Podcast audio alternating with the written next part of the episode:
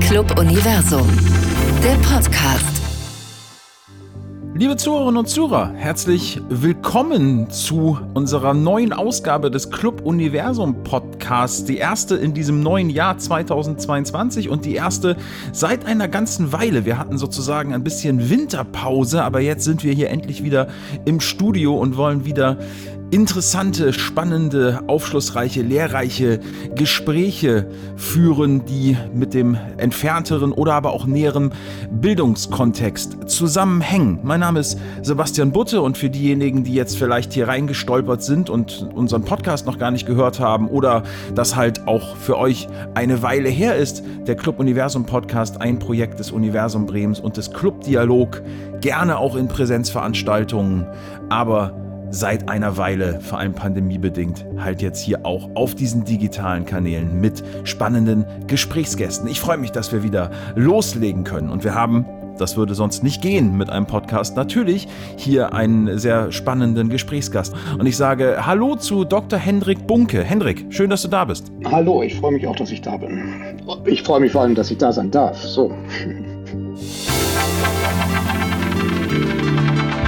Wir wollen erstmal, das hat sich auch so eingebürgert bei uns, unseren Gast ein bisschen genauer kennenlernen. Und äh, dementsprechend wollen wir mal mit dir als Person anfangen, bevor wir zu dem inhaltlichen Thema kommen, weswegen wir dich eingeladen haben.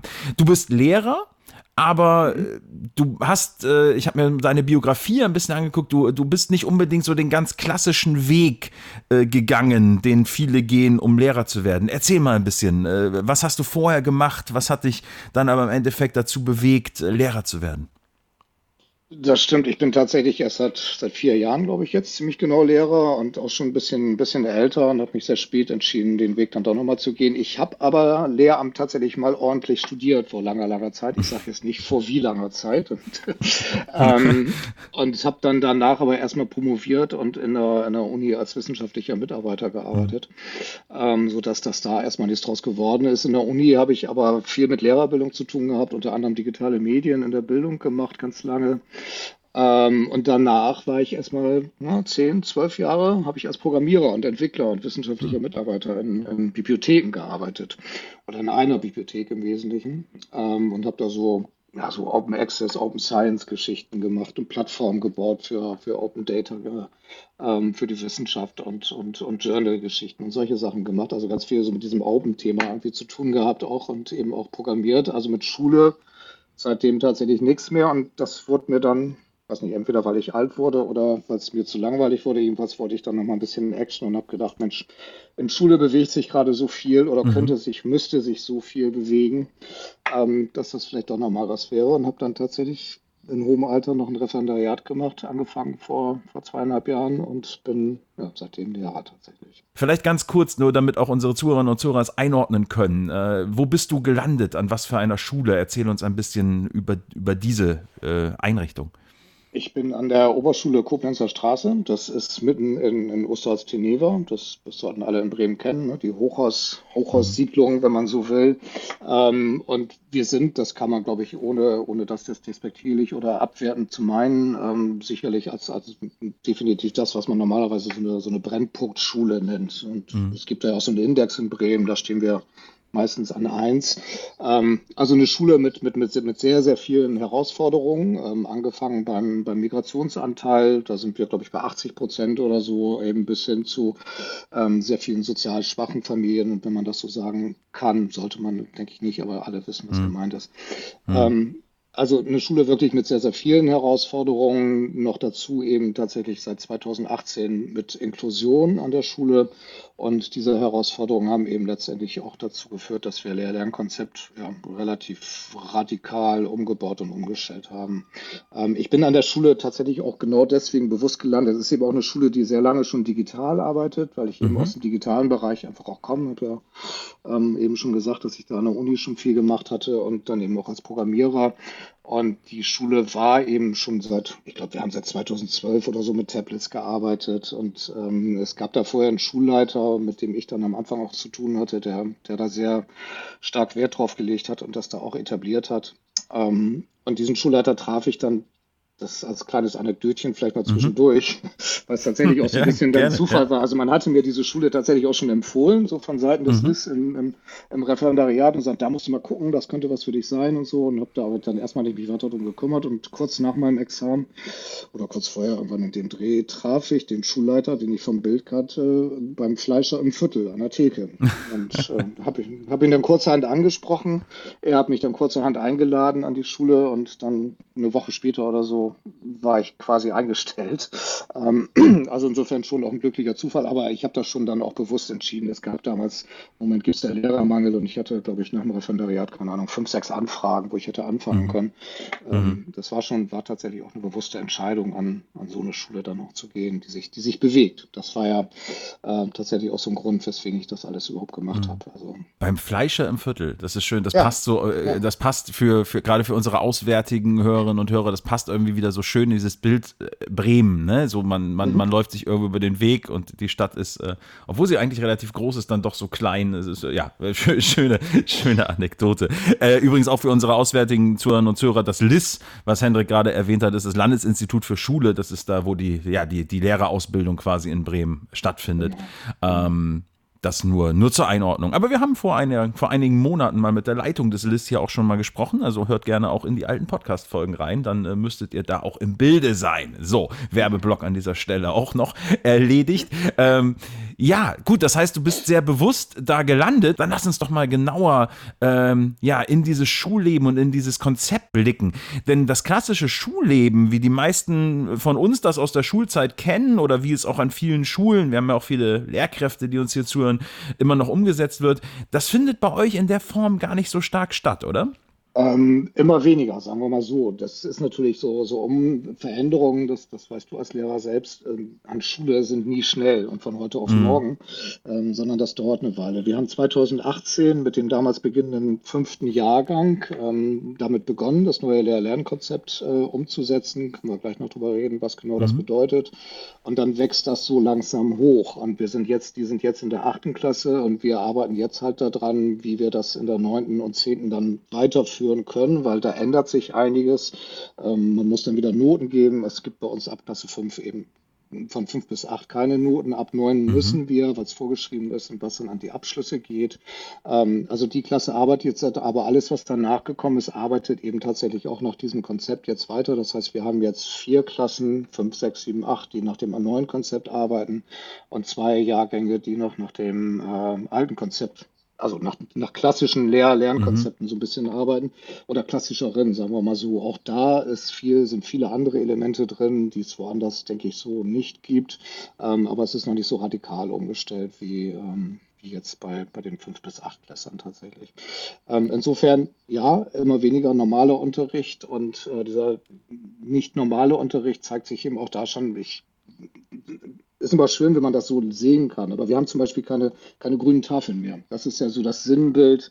Also mhm. die klassische Kreidetafel ist ja so ein bisschen das Sinnbild für, für alte, überkommene äh, Frontalunterrichtsszenarien, die, die es eben an vielen Schulen faktisch immer noch gibt. Ähm, mhm. Und das machen wir nicht mehr, sondern wir haben rundum ähm, Sichtfenster und Schiebetafeln, so Whiteboards, die man so auch abnehmen kann, rein theoretisch, aber die dann eben auch verschiebbar sind, mobil sind ähm, und überall angeordnet sind. Also die, Front, die klassische Frontalsituation ist da so ein bisschen raus und ähm, das erzwingt schon so ein bisschen ein anderes, anderes Lehrmodell oder Lernmodell als das, was man so kennt. Insofern ähm, ähm, das klassische Schulleben im Sinne von, es, es gibt nicht mehr so viele Fächer. Wir haben, wir haben faktisch nur noch äh, Hauptfächer als Fach sozusagen strukturiert, Mathe, Deutsch, mhm. Englisch. Ähm, da findet sozusagen noch das, das ähm, ja, klassischer Unterricht auch nicht, wird auch ein bisschen anders gemacht, aber das ist noch Fach. Und die wesentliche Säule von dem, was wir tun, ist halt Projektunterricht tatsächlich mit, mit acht mhm. Stunden die Woche. Ähm, in dem sind, man muss das ja immer so nach dem Stundenraster aufteilen, dann eben so Fächer wie äh, Naturwissenschaft, nicht nur, aber auch Anteile von Naturwissenschaft sind da mit drin. Ähm, die klassischen GUP-Themen, also Geografie, Geschichte, Politik, ähm, solche Sachen, ist da alles zusammengefasst, aber das geht eben darum, tatsächlich lernen, nicht so an Fächern zu orientieren, sondern an Themen zu orientieren. Das ist das mhm. eine. Und das zweite ist, diese, diese Themen eben Die Schüler müssen dann ein, ein Projekt und ein Produkt am Ende sozusagen erstellen. Das Thema können sie sich aber aus dem großen vorgegebenen Thema, wir machen jetzt, also das nächste Projekt ist zum Beispiel jetzt, äh, wir bleiben gesund. Da gibt es dann ein paar Workshops dazu, also klassische Einführung so ein bisschen. Und dann können sich die Thema, die Schüler ein Thema suchen. Dieses Thema bearbeiten sie selbstständig, zwei, drei Wochen lang und erstellen eine Projektpräsentation daraus. Das zieht sich durch, durch alle, äh, also es gibt fünf, sechs Projekte pro Jahr. Ähm, mhm. Und dieses, diese Projekt, dieses Projekt Lernen mit dem selbstbestimmten Thema, an dem ich dann vertieft arbeiten möchte, ist eben sozusagen ein wesentliches Element, was einfach darum geht, dass die den Schülern Selbstbestimmung, selbstbestimmtes Lernen zu ermöglichen, selbstständiges Lernen auch, ähm, das eben sich nicht orientiert an vorgegebenen Aufgaben, sondern an selbstgestellten Aufgaben, die die Schüler auch immer da ähm, oder, oder wo die Schüler von ihren eigenen Ausgangslagen, von ihren einzelnen äh, Bedingungen und Positionen, wo sie halt stehen, ausgehen. Ich habe ja eben schon gesagt, wir sind eine Schule, die ähm, nicht nur was die Herkunft angeht, sondern überhaupt was die, ähm, die, die Ausgangslagen angeht, sehr, sehr, sehr divers ist. Ähm, und da kann man eben ja, daraus ergibt sich auch schon die Notwendigkeit von solchen Strukturen. Ähm, nicht mehr ein Thema im Gleichschritt für alle bis dann bis sechs Wochen mhm. bis zur Klassenarbeit oder so durchziehen. Das, das funktioniert tatsächlich nicht mehr. Mhm. Und äh, das war letztendlich auch ein wesentlicher Beweggrund äh, für uns, das da umzustellen, weil man einfach gemerkt hat, diese Diversität, die wir haben, und die letztendlich, wenn man so will, an, an jeder Schule, ja, also jeder Mensch ist unterschiedlich, hat unterschiedliche mhm. Ausgangslagen, ähm, tatsächlich auch irgendwie gegeben ist. Ja, dass das einfach nicht mehr funktioniert. Ähm, du hast gesagt, gut, es gibt noch diese paar Fächer, die Hauptfächer, die äh, mehr so im klassischen Fachunterricht quasi stattfinden, die anderen nicht.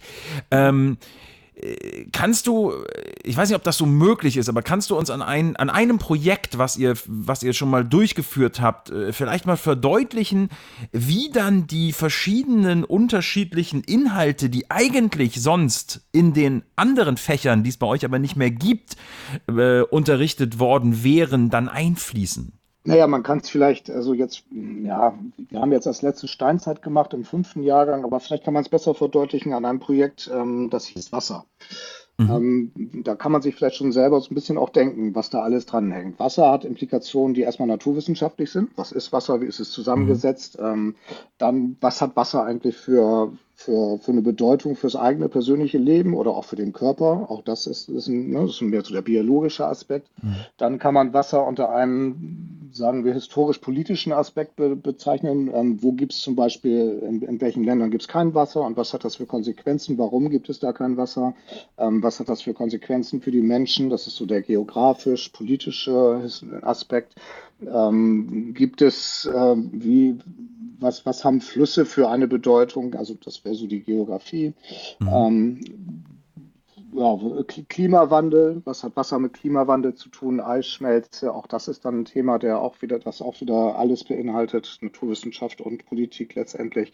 Ähm, also das so, ja, also ein Thema aus verschiedenen, wenn man so will, Fach, Perspektiven in irgendeiner mhm. Art und Weise äh, zu beleuchten und dann tatsächlich den Schülern daraus, und das ist der zweite wesentliche Aspekt, nochmal, es, es geht eben nicht mehr darum, in so einem Konzept permanent nur Fachinhalte umzusetzen mhm. und, und durchzusetzen in irgendeiner Art und Weise. Das müssen die Schüler aber wissen. Ähm, nee, sondern wirklich die, das, was die Schüler wissen wollen, ihnen dafür die Möglichkeit zu geben, dass sie das auch irgendwie äh, selber rauskriegen können und mit, mit Begleitung natürlich ähm, in irgendeiner Art und Weise die Möglichkeit geben, ähm, das auch tatsächlich rauszukriegen und, mhm. und, zu vertiefen für sich auch. Und ähm, das das hat natürlich, wenn man das aus Fachperspektive, das ist immer so das klassische Argument gegen solche Konzepte, ähm, die lernen ja dann gar nicht das so und so. Ja, die lernen dann, also gerade mhm. so Geschichte oder so, wie, wie lernen die denn dann? die müssen doch wissen, wann die Standzeit angefangen hat und wann mhm. die Standzeit zu Ende war. Ähm, solche Geschichten. Ähm, ja, aber wenn man sich mal überlegt, was von diesem ganzen Fachwissen dann in drei Jahren irgendwie noch übrig ist, wenn, wenn die Kinder das gar nicht lernen wollten, dann, dann kann man sich ungefähr vorstellen, ähm, wie der Unterschied ist ähm, zu einem Thema, das, das man sich selber gewählt hat und das man dann selber mhm. vertieft bearbeitet. Und das bleibt, glaube ich, und das zeigen auch das bestätigen letztendlich auch äh, alle, alle, jede pädagogische Forschung bis hin zur Hirnforschung. Ähm, es, es bleibt tatsächlich tiefer auch hängen und sitzen und ist mehr anwendbar und auch später noch anwendbar als äh, die klassische Fachvermittlung, so dieses Modell mhm. von Trichter einfüllen. Ne? Das mhm. ist also das klassische mhm. Lehr-Lernmodell. Ähm, oder auch mehr kognitiv orientiert. Ähm, das, das, das funktioniert bei vielen eben tatsächlich so nicht. Und deswegen ähm, ja, sind nicht, Fach, nicht mehr Fachorientierung. Wir versuchen, glaube ich, tatsächlich die Fächer so ein bisschen ähm, nicht aus dem Blick zu nehmen, aber nicht vom Fach aus zu denken, sondern vom, mhm. wirklich vom, vom Thema auszudenken und vom, vom, vom Kind auszudenken, vom Schüler, von der Schülerin auszudenken. Bleiben wir mal eben bei den, bei den Schülerinnen und Schülern. Was, äh, was kriegt ihr für Rückmeldungen? Also ich meine, gut, wenn die bei euch in der fünften Klasse so anfangen, gut, dann kennen sie aber wahrscheinlich aus der Grundschule schon eher noch so dieses klassische Modell häufig. Aber ähm, wie, wie, wie, sind die, wie sind die Schülerinnen und Schüler in ihrer Reflexion, in ihrer Wertung? Äh, finden die das gut, was ihr da macht? Ich erlebe es ja jetzt gerade bei den, bei den Fünfklässlern, die frisch aus der, aus der vierten Klasse herkommen. Mhm. Und in der Grundschule wie sage ich, ist, ist dieses selbstständige Arbeiten an vielen Stellen nicht so ungewohnt. Die Grundschulen arbeiten im Grunde schon mhm. seit 20 Jahren ja so ein bisschen nach, nach Arbeitsplänen und, und solchen Geschichten, ähm, wo auch schon individuell das, oder das Individuelle ein bisschen mehr berücksichtigt ist. Ähm, die Kinder finden es grundsätzlich erstmal toll, wenn man ihnen sagt, sie dürfen selbst bestimmen, an was sie da jetzt arbeiten wollen.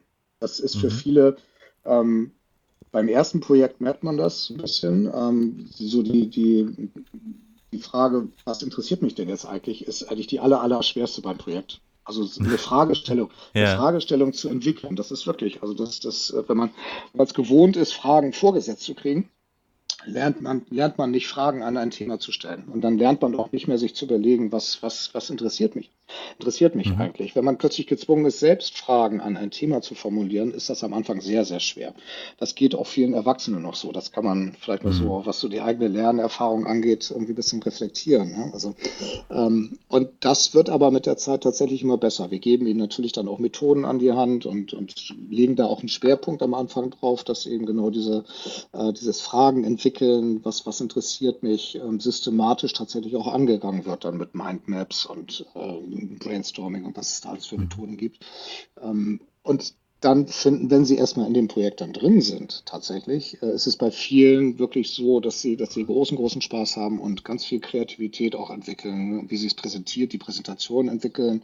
Ähm, das Präsentieren selber ist natürlich was, was sie lernen und was auch von Mal zu Mal besser wird. Das kann man wirklich von, von, von Projekt zu Projekt ähm, immer mehr beobachten, wie, wie diese, diese Sicherheit fürs Präsentieren, mhm. das Auftreten und das Erklären, Inhalte erklären, anderen erklären, ähm, hat ganz, ganz große Auswirkungen. Das können die wirklich gut nach einer Weile und äh, glaube ich, behaupte ich mal auch besser als äh, Kinder an anderen Schulen, ohne dass ich das jetzt direkt vergleichen könnte. Mhm. Aber das macht schon, das macht schon was aus. Also ich glaube schon, dass das bei vielen Schülern ähm, sehr, sehr positiv angenommen wird und dass sie das auch zu schätzen wissen. Es gibt auf dem auf unserer Homepage ein kleines Filmchen auf der Startseite direkt, ähm, das Bund Binnen mal gemacht hat vor, vor anderthalb Jahren ungefähr oder vor zwei Jahren, ähm, wo genau Schüler das auch sagen. Also sie finden es gut, mhm. nicht alles vorgegeben zu kriegen, sondern einfach auch mal das, was sie selber interessiert, machen zu können. Und insofern wird das da sehr, sehr positiv angenommen, glaube ich.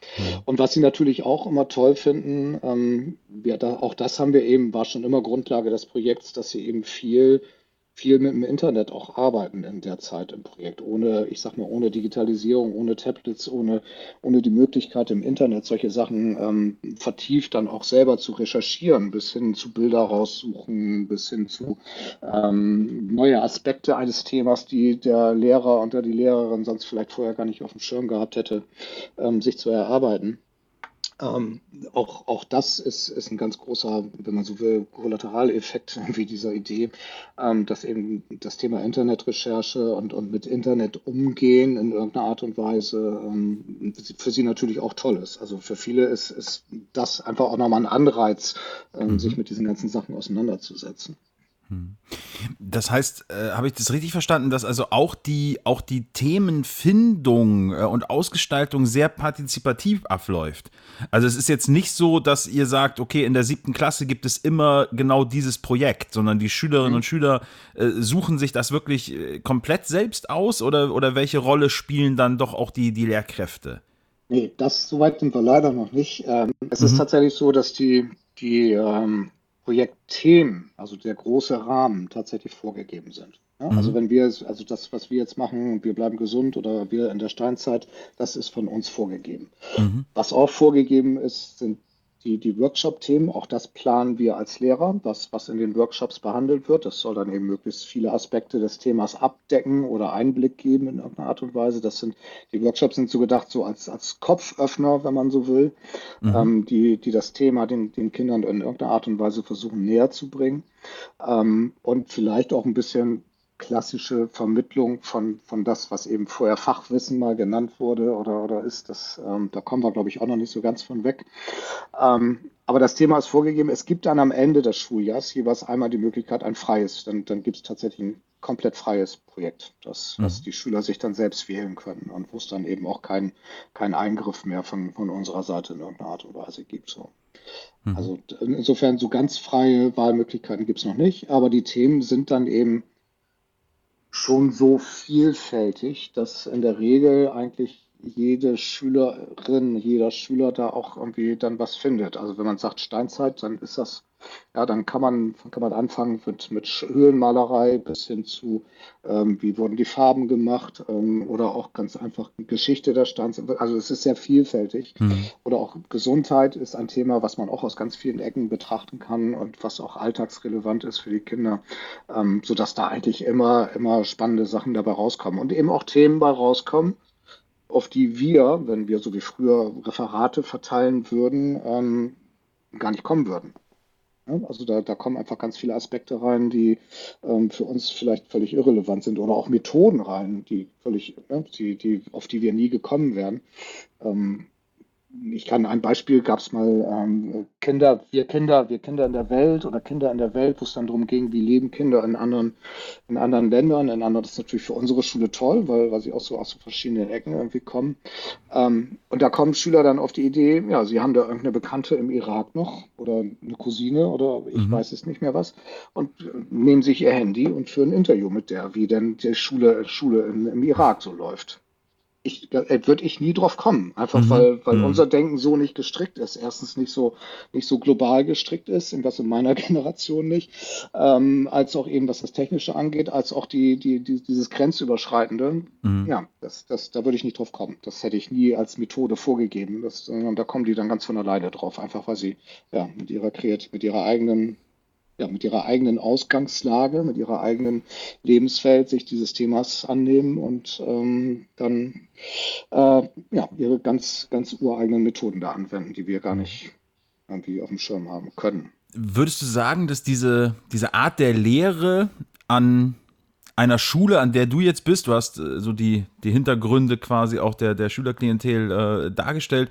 eine besondere Herausforderung ist oder dass es gerade da besonders gut hinpasst? Oder würdest du sagen, eigentlich wäre das super, wenn das an, an jeder Schule äh, stattfinden würde? Ganz klar letzteres, weil man muss ja vielleicht auch noch mal so ein bisschen, wenn ich darf, grundsätzlich noch mal ausholen, weil mhm. ähm, wir, wir haben ja zwei, zwei ganz, ganz klare Säulen, die, die gesellschaftlich und was die gesellschaftliche Entwicklung angeht, die, die letztendlich auch das, äh, die, die Entwicklung von Schule jetzt bestimmen. Das eine ist die Digitalisierung und das andere ist die Inklusion. Beides sind Sachen, mhm. die man, die man nicht mehr wegkriegt. Das ist da. Digitalisierung braucht man nicht lange drüber reden. Das ist äh, eine große, große Umwälzung, ähm, die für die Schüler in Zukunft äh, absolut lebensbestimmend sein wird. Es ist jetzt für uns ja schon, aber ähm, für, die, für die Schülerinnen jetzt es wird es in 20, 30 Jahren ähm, eine Zukunft geben, die wir ja jetzt auch noch gar nicht vorhersehen können. Schon alleine mhm. das macht es eigentlich notwendig, irgendwie an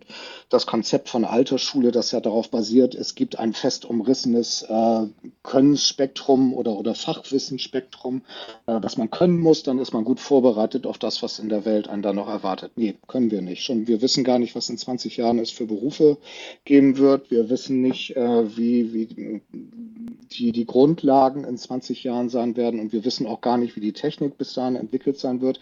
Wir ahnen aber, und das kann man ja jetzt schon sagen, angesichts dessen, was auch jetzt schon passiert und passiert ist in den letzten 25 Jahren, ähm, dass die Geschwindigkeit davon, von Veränderung, die Geschwindigkeit von Veränderung in den nächsten Jahren irgendwie immer mehr zunehmen wird. Und letztendlich bedingt dann also die Digitalisierung, dass wir uns irgendwie auch in Schule darauf konzentrieren, mhm. ähm, den Kindern die entsprechenden Kompetenzen nahezubringen, die für diese Veränderung, zur Bewältigung dieser permanenten Veränderung irgendwie notwendig ist. Es gibt ja auch die schönen Modelle von der OECD mit den vier Ks, Kommunikation, Kollaboration, Kreativität und kritisches Denken. Da stocke ich immer an der Stelle. ähm, aber das, das denke ich, ist, ist letztendlich das, worauf Schule sich jetzt in Zukunft fokussieren muss. Und ähm, da passt, da passt das alte Konzept von vor 100 Jahren, was ja letztendlich auf der Basis von, von, von der Industrialisierung, von der industrialisierten Welt und, und nicht von einer digitalen Welt irgendwie entstanden ist, passt einfach nicht mehr. Und das zweite, der zweite Punkt, der, der diese Veränderung absolut notwendig macht, ist eben tatsächlich auch die Inklusion. Das war ja nun auch für uns als Schule der, der Anlass, ähm, das mhm. zu machen. Inklusion ist von der UNO seit 2010 festgeschrieben als Menschenrecht.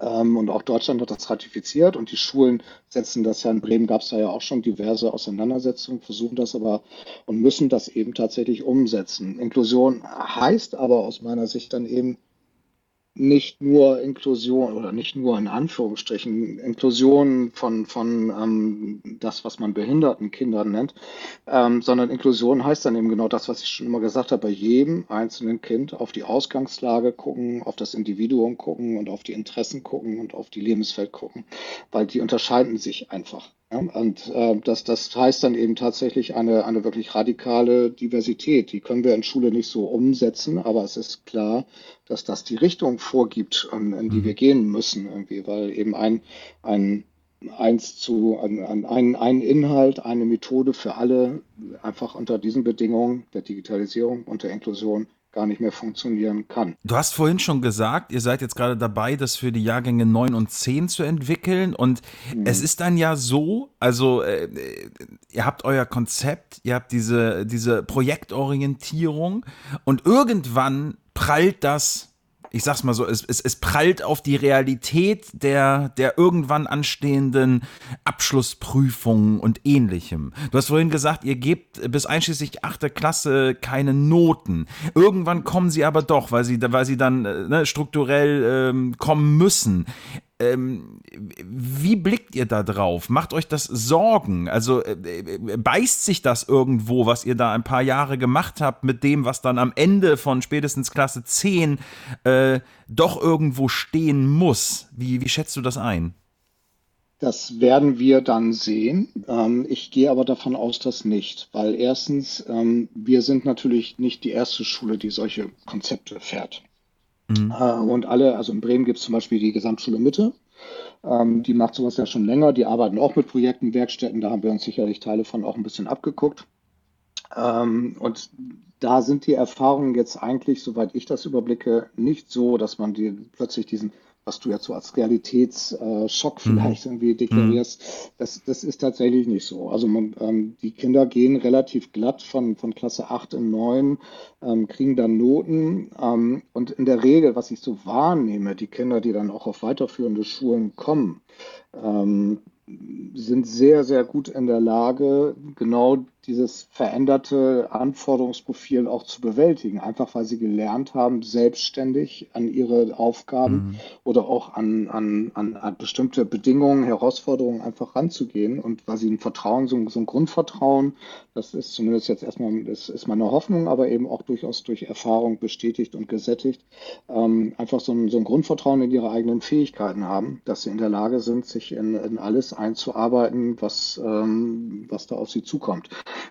Ähm, insofern, die scheitern nicht an den Noten. Es ist jetzt auch nicht so, dass irgendjemand in Klasse 9 ähm, jetzt so furchtbar Überraschungen erleben wird oder so. Es ist ja auch nicht so, dass wir den Kindern keine Leistungsrückmeldung geben, vier mhm. Jahre lang und nicht drüber mhm. reden, nicht drüber reden, wo sie noch dran arbeiten müssen oder wo es, äh, wo es vielleicht Schwierigkeiten gibt, was sie mehr machen müssen, auch was sie gut können. Es gibt Lernentwicklungsberichte, da steht das sehr dezidiert drin, auch sehr viel differenzierter, als das eine Note, als das eine Note jemals könnte. Muss, ja, also, so dass die Schüler eigentlich ähm, von dem, was sie von uns an, an Feedback gekriegt haben in den vier Jahren bis zur neunten Klasse, ähm, sehr gut einschätzen können, wo sie stehen und, und was auch im, auch im Hinblick auf einen Abschluss stehen. Henrik, jetzt äh, habt ihr gesagt, ihr habt das seit ein paar Jahren quasi angefangen zu implementieren und umzusetzen. Und jetzt ja. haben wir aber seit äh, fast zwei Jahren eine Ausnahmesituation mit dieser Pandemie, die natürlich auch massive Auswirkungen auf Schule und Schulleben hat.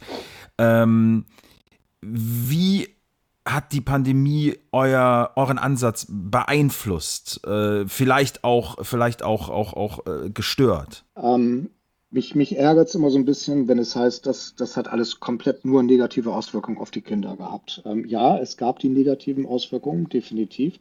Ähm, wir haben aber auch, ich habe sehr viele Beispiele gerade in meiner Abschlussklasse gehabt, die von, der, von dem Distanzlernen zu Hause tatsächlich sehr, sehr, sehr profitiert haben. Einfach mhm. weil sie plötzlich äh, in, in, Ruhe und mit, mhm. mit ihrem eigenen Rhythmus, ähm, mit ihren eigenen Zeiten, mit ihren ohne, ohne Ablenkung vielleicht auch, ähm, auch das hat sicherlich eine Rolle gespielt, tatsächlich an, an den Sachen arbeiten könnte. Und ich habe wirklich Schülerinnen und Schüler in der Klasse gehabt, die in dieser Zeit einen enormen Sprung, einen Notensprung gemacht haben und plötzlich, nachdem sie immer jahrelang nur als ähm, oder nur, also nur einen normalen Abschluss oder einen realen und klassischen MSA-Abschluss gemacht haben, plötzlich dann eben aus Gymnasium gekommen sind. Das, insofern hat das, was die Abschlüsse angeht, ähm, sehe ich sehr differenziert. Es hat auch viele positive Auswirkungen gehabt, mhm. einfach weil wir eben auch gezwungen waren, ähm, neue Lehr-Lernformen in irgendeiner Art und Weise zu implementieren. Wir waren haben natürlich da gute Voraussetzungen gehabt, weil wir sowieso digital schon orientiert waren. Mhm. Wir haben, ich habe, weiß nicht, ich hatte damals selber nach einer Woche habe ich einen Videoserver, Videokonferenzserver für die Schule implementiert, aufgesetzt irgendwie und dann haben wir eine Woche nach Lockdown haben wir angefangen Unterricht zu machen. Ähm, nicht Unterricht im klassischen Sinne, aber wir haben die mhm. Schüler zusammengeholt. Wir haben mit ihnen, wir haben dann eben so einfach Distanzlernmodelle entwickelt, die funktionierten mit unseren Schülern. Und das hat eigentlich durchweg bis bis zum ähm, wirklich bis zum Abschluss immer immer wieder auch, klar, wir hatten immer wieder Herausforderungen, es hat sich auch alle Nase lang wieder geändert, mussten die Konzepte immer wieder anpassen. Ähm, also das hat schon, hat schon wirklich auch, auch, ich sage es bewusst, auch funktioniert. Natürlich gab es mhm. auch die, die dadurch dann eher noch verloren gegangen sind. Mhm. Also, das ist, ist, überhaupt keine Frage. Und natürlich haben die Schüler, die sich gegenseitig dann an vielen Stellen auch vermisst und wollten lieber wieder alle zusammenkommen. Das ist, das ist alles nicht das Thema. Mhm. Aber ich würde da immer sehr dafür plädieren, ähm, dass nicht so einseitig, wie es jetzt tatsächlich auch von der KMK immer wieder kommt, Präsenzunterricht ist das einzig wahre. Nein, ist es nicht. Wir haben sehr gute Distanzlernmodelle irgendwie entwickelt ähm, und auch umgesetzt und bei vielen Schülern hat es eben tatsächlich auch eher zu einer Leistungssteigerung tatsächlich geführt im Gegensatz zu der Situation vorher. Es ist auch nicht so, dass in Schule ja immer alles toll ist. Ja, muss man sich auch klar. Viele mhm. Schüler leiden leiden tatsächlich an vielen Dingen in Schule auch. Ist halt auch so. Ähm, und was das Konzept selber angeht, ähm, dadurch, dass, soweit ich es mitgekriegt habe, ich war jetzt in der Zeit nicht im Jahrgang, in dem das, ja. ähm, in, in, dem die Konzepte liefen, aber soweit ich das mitgekriegt habe, ähm, ist es eben so, dass dadurch, dass die Schülerinnen von Anfang an an dieses selbstständige Lernen auch gewohnt, gewöhnt sind. Natürlich so eine Phase zu Hause, wenn man, wenn man aufgefordert ist, eigenständig etwas zu tun, mit Begleitung über, über Videokonferenzen ähm, auch besser funktioniert, als ähm, wenn man es nur gewohnt ist, nur das zu machen, wenn man zu, in, in, der Schule sitzt und ein Lehrer aufpasst. Ich gehe nochmal zum Abschluss zurück auf euer Konzept und auf eure Idee von neuem Lehren und Lernen. Wir haben vorhin, und das ist ja auch sehr sinnvoll und äh, absolut im Zentrum, über die äh, SchülerInnen viel gesprochen. Wir haben noch gar nicht so viel über die äh, Kolleginnen und Kollegen gesprochen. Du hast vorhin gesagt, eingangs, äh, du hast dich sehr bewusst für diese Schule entschieden. Und dann kann ich mir gut vorstellen, gut, äh, du hast dich da wahrscheinlich sehr schnell mit identifiziert. Aber wie waren denn so insgesamt die Reaktionen im Kollegium, gerade für vielleicht auch bei Kolleginnen und Kollegen, die schon äh, länger im Job sind und halt sehr viele Jahre ihres Arbeitslebens mit alten Konzepten zugebracht haben. War da so eine große Dynamik und Motivation oder war da sehr viel Skepsis vielleicht auch? Du sprichst da ein großes Problem an, ja. Ähm, Nein, natürlich geht sowas nicht glatt über die Bühne. Das, das weiß man aber auch von allen, allen Schulen, in denen solche Umwälzungs- und Veränderungsprozesse stattgefunden haben, dass es da immer einen bestimmten Prozentsatz gibt, ähm, der sich damit nicht anfreunden kann oder der auch vorher sich noch nie damit beschäftigt hat und mhm. das vielleicht auch nicht mehr will oder große Schwierigkeiten hat, selbst, selbst wenn er es will. will. Das gab es bei uns natürlich auch. Diese Diskussionen sind geführt worden. Sie sind, glaube ich, nicht ganz so hart geführt worden wie an anderen Schulen, aber sie sind geführt worden. Es hat letztendlich dazu geführt, dass Kolleginnen, die sich gar nicht damit anfreunden konnten, tatsächlich die Schule inzwischen verlassen haben und mhm. woanders hingegangen sind. Das ist ein normaler Prozess. Ich glaube, mhm. das ist auch ein, glaube auch einigermaßen sauber gelaufen. Es gibt natürlich aber auch immer noch ähm, die Kolleginnen, die sozusagen vom Mindset her, und das ist vollkommen verständlich, jeder von uns hat die Lehrerrolle anders gelernt und auch ja. anders irgendwie aus der Schulzeit natürlich noch mitgekriegt, dieses Mindset zu verändern. Das ist, glaube ich, die aller, allergrößte Herausforderung, die wir überhaupt dabei haben, ähm, weil natürlich die Lehrerrolle sich in dem Setting, wie wir sie jetzt, äh, wie wir es fahren oder auch fahren wollen, ähm, komplett ändert. Wir sind nicht mehr Lehrer im Sinne von, ich weiß alles und erkläre euch das und bringe euch das bei, sondern wir sind mehr sowas wie, wie man so schön sagt, Lernbegleiter, Lehr Lerncoaches oder ähm, Lern Lernermöglicher, wenn man so will. Und diese, diese Rollenumstellung gelingt sicherlich nicht allen gleich gut, sagen wir es mal so. Und bei vielen erzeugt es auch eher so eine Art Widerwillen oder Unmut. Ähm, auch die Digitalisierung, auch das, das wirst du auch irgendwie aus deiner Erfahrung kennen, ist ja nichts, was, was jetzt alle, alle so toll finden und mhm. sofort umsetzen. Mhm. Ähm, das Arbeiten mit, mit, mit Tablets oder über mit, mit Internet und überhaupt dieses ganze Mindset, was mit Digitalisierung zusammenhängt. Ähm, das, das ist nicht, das geht nicht von heute auf morgen. Ähm, das, klar, die gibt es bei uns auch und die Diskussionen sind geführt worden. Die müssen auch geführt werden. Ja? Also das so einfach von da oben aufzupropfen, funktioniert mhm. nicht. Das muss eine Entwicklung sein, hinter der die Mehrheit der Schule steht. Und ähm, da gibt es manchmal Frust und, und auch Streit, keine Frage, aber das muss man dann, glaube ich, tatsächlich aushalten, um, um weiterzukommen.